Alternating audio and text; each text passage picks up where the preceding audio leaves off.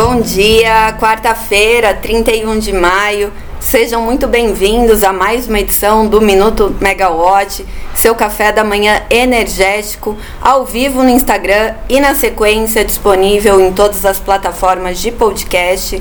Hoje vocês ficam comigo, Natália Bezutti, num resumo de, de, um pouco do que aconteceu ontem em, Bra em Brasília, né? Teve muito buchicho por lá muita movimentação na Câmara dos Deputados, no Senado, e que algumas coisas podem ter passado despercebidas, é, porque até pelo nome né, dos projetos que foram votados, medidas provisórias que não têm muita relação com o setor de energia, mas tiveram emendas né, que estão relacionadas, e hoje a gente também vai falar sobre a, a surpresa né, do mercado e até nas, pró, nas próprias empresas, da renúncia de Clarissa Sadoc, que vai para a Vibra, e também do anúncio né, de Augusto Ribeiro, que vai substituir a vaga deixada por André Natal é, no final de março, em 31 de março. Bom, vamos começar por Brasília, né, que estava muito movimentada ontem. A Camila já falou um pouco, né, da questão das declarações de Lula e da Venezuela, o que poderia estar previsto nesse acordo relacionado à energia. Então vamos falar sobre o, os outros textos, né? Ontem a Câmara aprovou a medida provisória que trata do Bolsa Família, né, em substituição ao Auxílio Brasil, que era o nome dado pelo último governo. Bom, mas por que, que a gente está falando de Bolsa Família num boletim diário de energia? É, é porque o relator do projeto, o doutor é, Francisco, né, deputado pelo PT do Piauí, ele acrescentou uma emenda à MP para dar continuidade ao pagamento mensal do auxílio gás, que garante o benefício de um botijão de 13 quilos por família a cada dois meses. Anteriormente, né, o, esse benefício do Vale Gás, ele pagava 50% do botijão a partir de uma média calculada nos últimos seis meses. O adicional do Vale Gás estava previsto numa outra MP, mas que já vai perder a validade agora nessa semana. Então, por ser uma MP mais antiga, o governo né, articulou para colocar essa, essa emenda à MP e agora as duas casas, né, Câmara e Senado, têm que votar o texto até 29 de junho para, de novo, não perder a validade, não per, é, perder o timing. É, por quê, né? Eu coloquei as duas casas, sendo que a Câmara já votou. O texto agora segue para o Senado, mas se tiver alguma alteração, ele volta para a Câmara. Então, tem que esperar essa aprovação até 29 de junho. Outro tema, né, que foi uma proposta aprovada, o PL 490 de 07, né, 2007, é um, um, uma proposta antiga, é, é, da demarcação das terras indígenas. Então, o texto, o texto original previa, né, que não poderia haver essa demarcação e que a terra seria considerada do povo indígena ali, desde que ele estivesse presente antes da, da da promulgação né, da lei de 88 da Constituição. Então, é, essa aprovação aconteceu agora, né, na Câmara dos Deputados ontem à noite, mas também colocou alguns dos chamados jabutis, incluindo para o setor de energia. Entre eles está o usufruto das terras pelos povos indígenas, que ela não se sobrepõe ao interesse da política de defesa e soberania nacional. E o que, que isso significa? Significa que o governo não precisa ouvir a comunidade indígena na, é, desculpa, no caso de expansão de rodovias ou da exploração de energia elétrica e no resguardo das riquezas de cunho estratégico. Essas riquezas não estão muito bem explicadas, mas a partir do projeto, os próprios indígenas vão poder explorar a terra é, para geração de energia ou mineração é, e com isenção tributária, desde que aprovado pelo Congresso Nacional. Outro ponto também prevê que no caso dos indígenas de tribo isolada, se o governo né, tiver o interesse de construir, por exemplo, uma torre de transmissão, levantar ali uma torre, é, ele pode fazer esse contato com a tribo isolada intermediado pela FUNAI. Vamos lembrar que a Camila também já falou ontem no Minuto Megawatt sobre o linhão do Tucuruí, né? Um processo que demorou um, um tempo para sair do papel por questões de licenciamento e até de acordo com a, a terra indígena, né, com o povo Waimi Atroari. Então agora o linhão está tendo uma continuidade, é, não é uma tribo isolada, mas a gente já entende, né, essa visão que traz no marco temporal, que inicialmente era só ali para demarcação de terras e agora já tem outras questões envolvidas. Bom, com tantos temas polêmicos na Câmara, outro assunto que pode ter passado despercebido pela gente foi a aprovação pela Comissão de Constituição e Justiça e de Cidadania, né, da Câmara dos Deputados, para a criação do Plano Nacional de Redes Elétricas Inteligentes.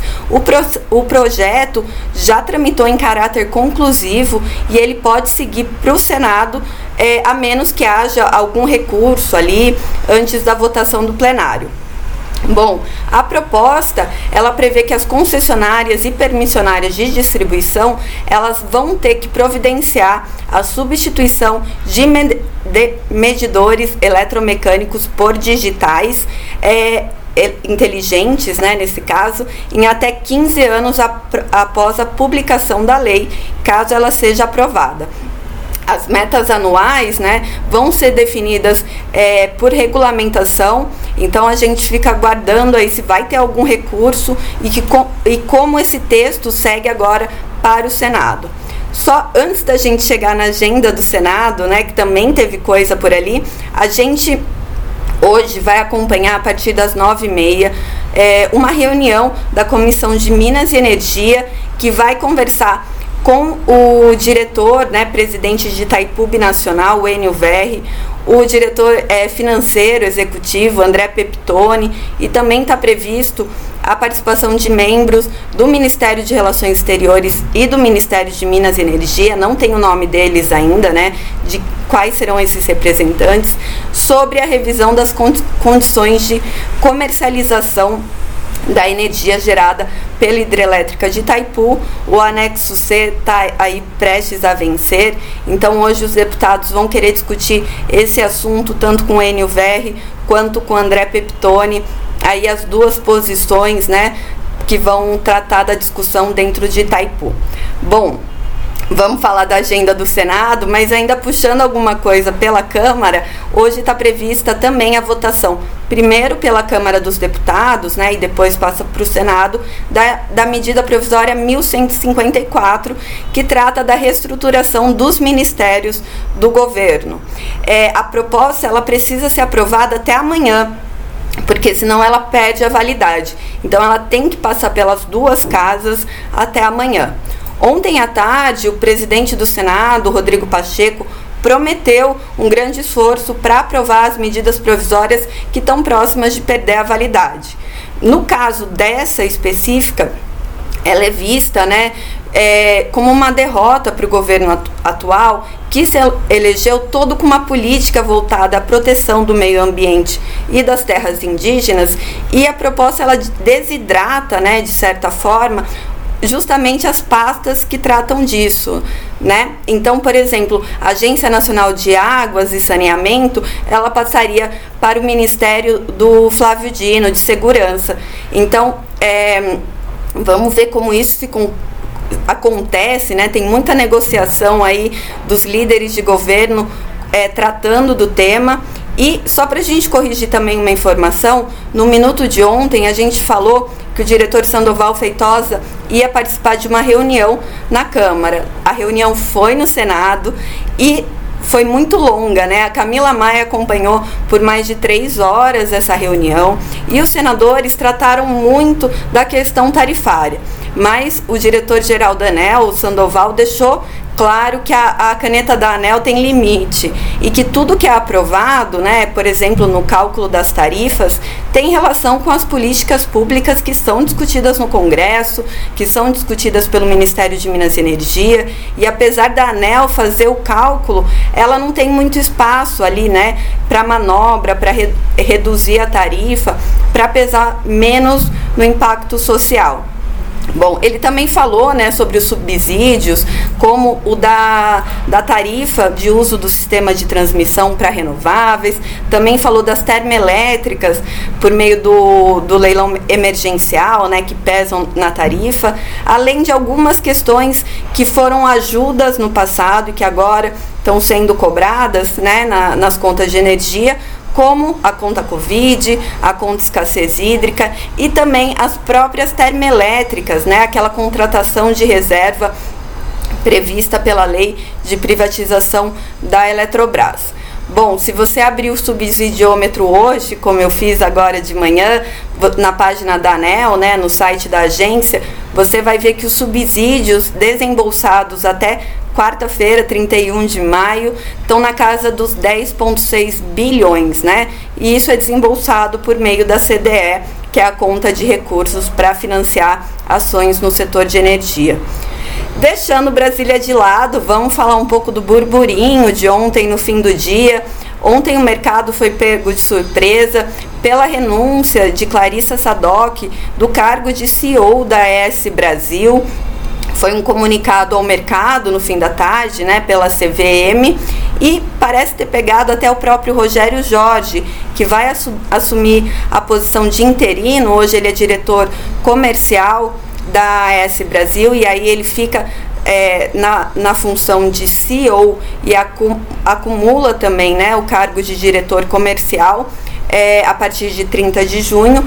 Também parece ter pego o Rogério Jorge de surpresa, ele estava cumprindo uma agenda no Nordeste e aí teve que sair às pressas para uma reunião é, em São Paulo, reunião poucas horas antes dessa, desse, desse, desse anúncio né, que o Conselho de Administração da AES recebeu a carta de, de renúncia da Clarissa Sadoc.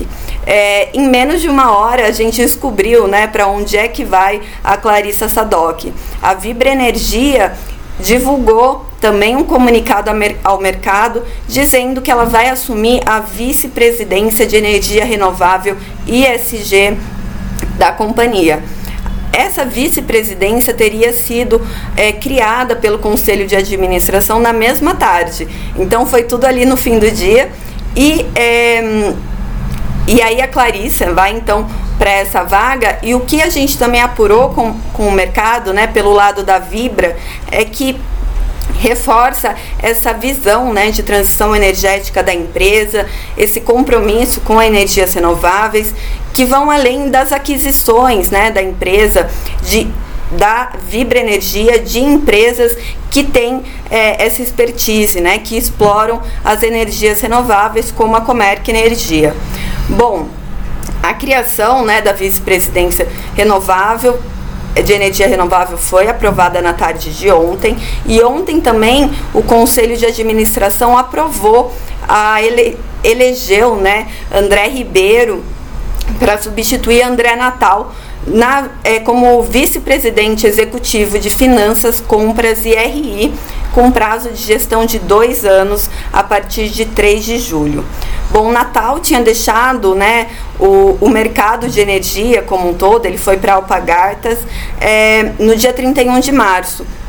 Então, desde então, né, a, a vaga estava aberta. A Vibra até eh, comentou no, nessa última teleconferência de resultados do primeiro trimestre que estava para fechar essa posição o quanto antes, dado o período aí de vacância.